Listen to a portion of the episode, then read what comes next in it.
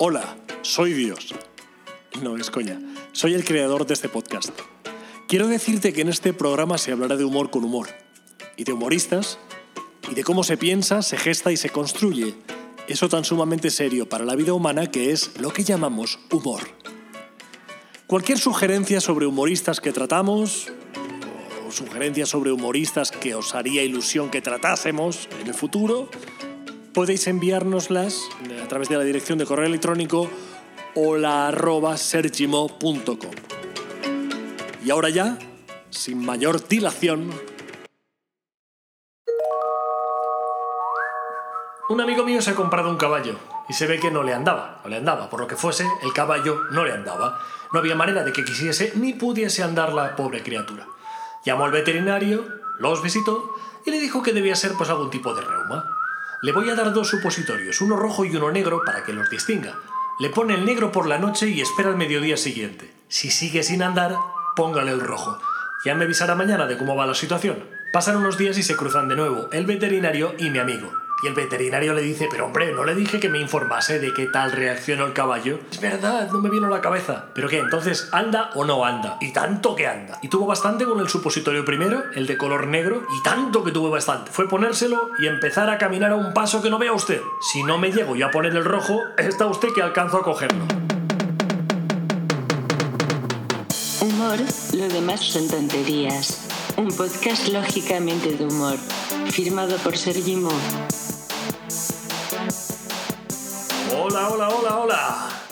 Si Joan Capri en vez de nacer en Barcelona llega a nacer, qué sé yo, en Londres, por ejemplo, pues sería mundialmente conocido. Pero entonces no hubiese sido el Capri, porque el humor es a veces una consecuencia ilógica, no buscada incluso. Capri fue quien fue precisamente por estar ligado a su Barcelona y hablar en su lengua materna, el catalán. Fue capaz de canalizar la identidad de una sociedad tan recatada como cosmopolita. Fue capaz de quejarse sin ninguna contención y al mismo tiempo ser tan políticamente correcto que la censura del momento no tuvo donde acogerse. Fue un actor de carácter, digamos, complejo, que en muchas ocasiones terminó trabajando solo porque era tremendamente difícil trabajar con él. Así, quejándose en escena, siendo un cascarrabias, hacía reír. Tan maravilloso como triste, tan auténtico. El pionero de lo que años más tarde sería llamado monólogo humorístico en España. Gila está considerado el primero, pero antes, desde aquella Barcelona donde el tiempo corría a otra velocidad, estaba Joan Capri. En este episodio reviviremos algunos fragmentos de su modo de quejarse con humor y otras cosas que no son del Capri, pero que aguantaron el tipo. Ya lo verás. Señores, vivimos en una época en que hay un tipo de personas, un tipo de gente, que se denominan sabios, que entienden de todo y a mí me hacen volverme loco. Ya no sé si tienen razón ellos o yo me he vuelto simple. Porque escuchad, es que no se puede ir a ningún lado. Vas al cine, ves una cantidad de películas, todos aquellos Antonettis, Prosoletti, Rossellini, Soleninis, todos esos nombres tan extraños, y ves unas películas que yo francamente yo no las entiendo. No puede ser estarse dos horas o tres horas esperando un argumento que no termina de llegar nunca. Claro, la gente sale del cine con la cabeza gacha y las mujeres, las mujeres que son en este sentido más francas y más inteligentes que el hombre muchas veces, ya lo ven que les han tomado el pelo y le dicen al marido, escucha, ¿qué hemos hecho aquí tú? ¿Tú? ¿Qué no has visto? ¿Qué han hecho? ¿Qué, qué han pasado los rollos del revés tú? Y el, calla, calla. Ya lo hablaremos en casa. Calla. Es así. La gente son cobardes. En lugar de decir, señores, ¿quieren hacer el favor de comenzar la película que ya tenemos suficiente del tráiler? La gente callan. Se van. Se van con la cabeza agachada, porque hay alguien por allá detrás, se ponen en las últimas filas, que son los sabios, que dicen, ay, señor, no lo han entendido estos. Desgraciados. Esto es cine y no dicen nada más. No te dan más explicaciones. Esto es cine. Ajá. Es que claro, no les puedes decir que son marionetas porque tienen razón. Es cine. Y estas películas, señores, pues ganan Oscars. Sí, sí, Oscars, Oscars. Oscars, aquellos muñecos que nosotros veremos en las publicidades, aquellos muñecos todos tiesos, que son los primeros que se quedaron fríos cuando vieron la película. Pues ganan todos los Oscars que quieran. En fin, ¿qué le haremos? Y así es en la pintura también. Vosotros vais a ver una exposición de pintura y ya comienza todo por el director de la exposición, que muchas veces cuando le envía los cuadros tiene que llamarle al autor para decirle, escuche, ¿no le importaría venir usted a colgarlos? Porque yo no sé cómo van estos cuadros. Sí, ha llegado a ese extremo un tipo de pinturas extrañas, golpes de barro, golpes de madera, a base de todo, y claro, la gente se pasean, la gente se pasean, dan vueltas, entran, salen, entran y salen porque les parece que lo sueñan. No, no, no, no, no. Es que son pinturas, oh, cuadros modernos, nuevos. Señores, pero ¿a qué punto hemos llegado? Y espera que a veces está el autor allí sentado al fondo, que le ha gustado, y la persona esta, como en el cine, en lugar de exclamar, en lugar de decirle no, pues le dice...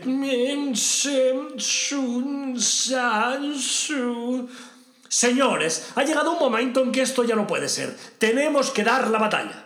¿Y cómo se puede hacer con esta gente? Pues yo les diré, es muy fácil. Cuando se os acerque a alguien, por ejemplo en la pintura concretamente, un cuadro de esos que no hay quien lo entienda, pues allí en lugar de decir, hombre, sí, no, estáis perdidos porque os convencerán con cuatro palabras simples. No, no, no, no, no. Cuando os pregunten, como el mundo es del que grita más, y antes de que haya terminado de preguntaros si os gusta, ¿qué os gusta? ¡Mucho! ¡Mucho! Veréis que él pensará, se me ha tirado. No puede ser que le guste tanto. Eso es como ir a un restaurante de esos caros, que te abren la puerta al salir y te preguntan, ¿qué ha comido bien? En lugar de decir, sí, un poquito caro. No, no, no, no, no. No lo digáis esto. Un poco caro no. Cuando te pregunten, ¿Qué has comido bien? Sí, mucho. ¡Y barato! Así, ¿eh? Con este grito. Veréis cómo aquella persona dirá, ay caray, estos no vuelven más. Es así, ¿eh? Y si conviene decirle, abráceme, aquella persona le resultará exagerado y dirá, no, hombre, no, ¿por qué? ¡Abráceme! ¿Pero por qué? ¿Por qué no nos veremos más usted y yo? Es así, señores. Hay que actuar así, que si no, de verdad, en este mundo de sabios estamos perdidos son tonterías.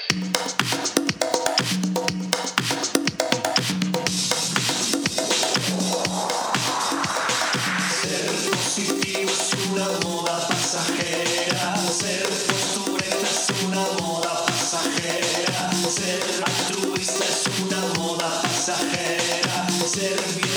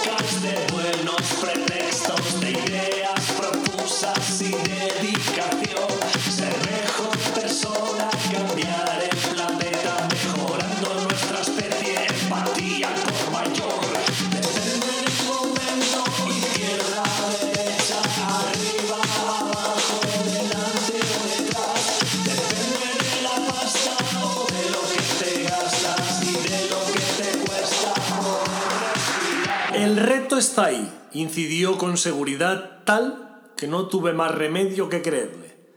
¡Qué nivel de capacidad de convicción! ¡Qué prodigio! Y es que efectivamente ahí estaba el reto, justo ante mis narices. Mis dos narices, avaladas por la Facultad de Medicina de la Universidad de Navarra. ¡Cuánta emoción embargaban mis ideas en aquel momento tan significativo! Y así fue como cerré mis ojos, los tres, Suspiré profundamente y di un paso al frente con la única pierna funcional que conservaba por aquel entonces todavía. El vello se me erizó por completo al sentir como los lóbulos de las orejas prácticamente vibraban por la energía expuesta. Todos, los cinco de cada pabellón auditivo, y mis dedos, con tanta sensibilidad como tenía en las dos docenas, acerté a abrirlos al aire como dos paraguas desplegados o dos antenas parabólicas. ¡Qué sensación tan distinta a todo lo que había sentido hasta aquel preciso instante a lo largo del resto de mi vida! El reto, bien planteado como estuvo, supuso un sobreesfuerzo para mi fisionomía. De hecho, varias semanas después todavía arrastraba una tensión cuasi cuasi insoportable en mi gemelo, el único que tengo, como remate a mi rabadilla, y en la zona abdominal se me formó un nudo que tardé seis semanas en desatar, teniendo incluso que reunir fuerzas y recurrir a varios tutoriales de macramé para campamentos de verano a través de YouTube. De todos modos, el esfuerzo mereció completamente la pena. El reto lo superé y pasó a formar parte de las últimas letras de mi DNI. Mi hazaña apareció en las principales cabeceras de información nacionales.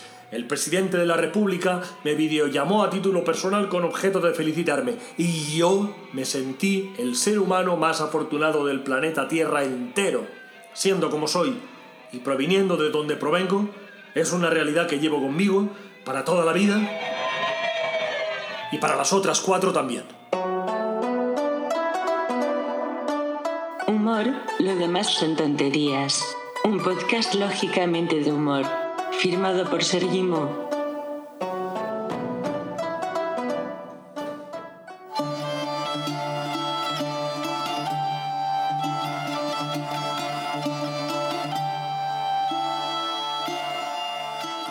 A la doncella Lucía, que era en extremo holgazana, con enojo le decía su señora una mañana, por más que juiciosa seas honrada, como es muy justo, hija, si no te meneas, a nadie vas a dar gusto. Es un poema titulado Un consejo, escrito por Enrique María Faniqueto en el siglo XIX. Lo demás son tonterías. Joan Capri, Alemania, conocido por Joan Capri, fue pionero y precursor del monólogo humorístico en España. Desde la década de 1960 empezó a tener éxito con unos monólogos sobre la vida en general. La censura franquista no permitía críticas políticas. Con su voz aguda y en un catalán trufado de coloquialismos de su tiempo, Capri no dejaba indiferente a nadie. Su humor tenía matices absurdos, también tintes de humor negro. Casi siempre solo otras veces con algún actor o actriz que le secundaban, hacía aquellos monólogos que eran grabados en disco o en cassette. Su voz siempre suena angustiada, repitiendo sin cesar la frase Madre de Déu, Madre de Dios si algo le horrorizaba. Se ganó el apodo de catalán empreñat, catalán cabreado, al expresar perfectamente las frustraciones del catalán medio de su tiempo. En 1979, cuatro años antes de llegar TV3, filmó la serie cómica que le consagraría, Doctor Caparros, con un estilo de humor blanco inofensivo y entrañable. En la actualidad, Andreu Buenafuente es quien más reivindica a Capri como su maestro. La influencia de Capri en la sociedad catalana de su tiempo fue enorme, igual aunque con otro estilo que influyeron el francés Luis de Funès o el italiano Toto en sus países, capaces de crearse un personaje tipo. Existen grabaciones de los monólogos de Joan Capri en YouTube. Eso sí, están supeditadas a entender el catalán. Para todos aquellos que no dominéis esta lengua, os digo que Capri era una persona con un carácter complejo, depresivo, hipocondríaco, se ponía enfermo entre bambalinas a causa de la presión, pero luego salía a escena y comenzaba a quejarse con una agudeza y una inteligencia naturales. Y la gente se reían. No importa tanto quién escribiese ya los textos, sino que Capri los hacía suyos diciéndolos de un modo que ha quedado para la historia. A continuación os presento un fragmento que refleja ese modo de destripar la realidad. ¿Os habéis preguntado muchas veces, ¿es posible que sea feliz un enterrador? Pues sí, sí, se es feliz. Al menos vemos las cosas tal y como son. Exactamente en su punto justo. Además tenemos mucho trabajo. Somos los únicos que nos sentimos las crisis, ¿eh? Aquí lo tenemos todo vendido. Todo esto, todos estos agujeros, están vendidos sin necesidad de hacer publicidades ni decir aquello de tanto más hipoteca más banco. Que no, no, no, no, no, aquí no. Aquí lo vendemos todo sin nada de plazos. Nada de plazos. Aquí al contado. Aquí si uno viene sin la pasta en la mano, no se le entierra, ¿eh? Que lo entierre quien quiera, pero nosotros no. La pena es que se ha hecho poca propaganda de los cementerios. Porque la gente no viene. Bueno, sí que vienen. Cuando se mueren, vienen. Pero de vivos vienen pocos. Y hay que venir vivos a los cementerios. porque se aprende mucho aquí. Cura muchas cosas el cementerio. Mira, yo les quería recomendar, si alguna vez tenéis depresión, si os encontráis decaídos, si habéis tenido un disgusto, si os habéis peleado con algún inspector de Hacienda, cualquier cosa que os pongáis nerviosos, al cementerio, enseguida, a ver el cementerio, a leer el cementerio. Y si puede ser con el de Hacienda, los dos al cementerio. A la salida estaréis como nuevos. Él mismo será el que dirá, pues nada, no se preocupe usted, ya verá, nada, si no lo paga usted, esto lo pago yo. Claro. La gente viene, ¿eh? Vienen, en comitivas. Nosotros aquí escuchamos unas conversaciones que no puede ser esto. ¿Qué edad tenía? 76 años. Ah, caray, pues no era mayor. ¿Cómo es posible que digan eso? No era mayor. Pues era mayor. Era mayor. Y os lo juro, 76 años. Y a un hombre es mayor. Es todo un hombrecito, ¿eh? 76 años. Ya es un hombre que si en el cine dice no apto, le dejarán entrar. Y a los 60 ya se empieza a ser grandecito. Y a los 50, si es un pollito a los 50 años. Créeme, no, no, no, no, no. no. Vivimos equivocados. El otro día un hombre de casi 80 años le hubieron de cortar la pierna al pobre. Claro, si te cortan la pierna no te la vas a quedar en casa. No vas a tener la pierna en una vitrina allí para enseñarla a todo el mundo, ¿no? Se ha de llevar al cementerio. ¿Ves? Y él mismo vino al funeral. Sí, esperó a recuperarse, le guardaron la pierna en el hospital y luego al venir él iba detrás de la pierna. Nosotros le llevábamos la pierna en una cajita y el pobrecito allí cojeando detrás. Vinieron él y cinco o seis amigos que se ve que eran muy amigos de su pierna. Nadie más, ¿verdad? No le dijimos en este caso si la quería ver antes de meterla en el nicho porque, claro, más o menos era como la otra. Daba una pena, pobre hombre. Casi 80 años, delgadito. Una desgracia. Mira, ya tiene una pierna en el cementerio, pobrecito. Luego quiso venir a pagar allí y le dijimos, no, escuche, no, esto ya lo cobraremos todo junto, no pasa nada. ¿Dónde vas a parar, pobre hombre? ¿Qué querías que le cobrásemos? Pero si tenemos a muchos de aquí enterrados que están en mejores condiciones que él. Si aquel hombre cuando nos lo traigan, por fuerza en la caja, nos tocará poner dentro hojas de morera para que coman una cosa u otra los gusanos. Humor, lo demás son tonterías. Un podcast lógicamente de humor. Firmado por Sergi Mo. Necesito que me escuches atentamente. Aquello que habíamos hablado, olvídate, es imposible ahora mismo. En cambio, lo que propusiste tú, fíjate por dónde ahora es el momento. Entonces ten la absoluta seguridad de que lo que hacemos, pues lo hacemos a tu manera. ¿eh? El plan tal y como lo describiste, salimos de madrugada, secuestramos a la mujer, volvemos al caserío echando leches, pedimos el rescate y luego ya cuando nos lo pague, yo me fugo con ella y vosotros os quedáis vuestra parte. Este ni se enterará. No, no. Menudo imbécil, oye. Vaya pedazo de gilipollas, el Sí, Luisito. sí, sí. ¿Cómo me voy a reír cuando vea su careto en internet? Luisito. Es que, es que vamos, ¿eh? Y lo mejor de todo es que ni va a sospechar que su mejor amigo es el cerebro de todo esto. Está claro, ¿no? Sí, sí, Espera, clarísimo. Este número que estoy llamando, Clarísimo. Este número... Que soy Luis. Dios. ¿Luis? Sí, soy Luis, sí. Inocente, inocente. ¿Cómo que inocente, no, no, inocente? No... Inocente, inocente tú. Ya Es vendrás, ya. Ya vendrás. Menudo disgusto me acaba de dar. Y yo que pensaba que me secuestrarían a mí. Yo que pensaba que querían fugarse conmigo. Y no. ¿En qué mundo vivimos? Que no soy yo el centro del universo. El antropocentrismo es una corriente centrífuga cuyo eje es el insecto, el insecto artrópodo, y todo el universo gira alrededor de él. Es la explicación a la vida, la naturaleza y la realidad. El antropocentrismo es tan necesario como primario. Si no pensamos anteponiendo las antenas a las orejas, estaremos apañados. La única esperanza posible recae en una filosofía basada en el ser humano comprendido como si fuese una asquerosa cucaracha. Odio a la humanidad. Firmado, profesor Emilio Cucal von Reit.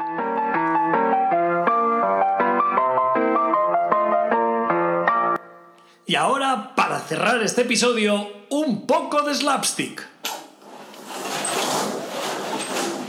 El slapstick, o comedia física, traducido del inglés como bufonada o payasada o golpe y porrazo, también llamado humor físico, es un subgénero de la comedia que se caracteriza por presentar acciones exageradas de violencia física que no derivan en consecuencias reales de dolor.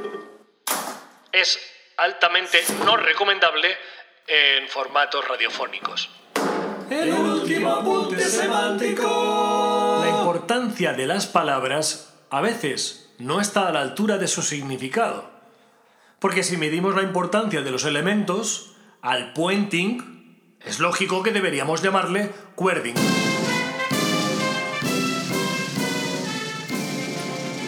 Bueno, pues aquí finaliza este episodio en el que se ha versado acerca de la figura de un referente, John Capri. No por menos conocido, menos importante, todo lo contrario, un precursor. Hasta el próximo episodio. Espero que no perdáis nunca el sentido del humor.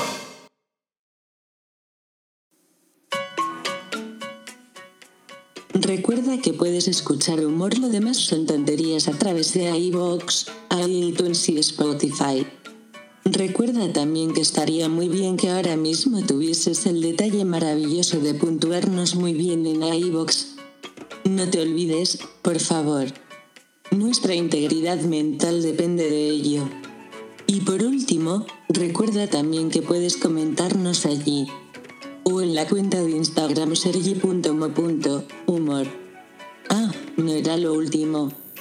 Porque me falta recordarte que también tienes a tu disposición la dirección de correo electrónico hola arroba. Ahora sí que ya está todo. Ya puedo desconectarme hasta el siguiente episodio. Sayonara, baby.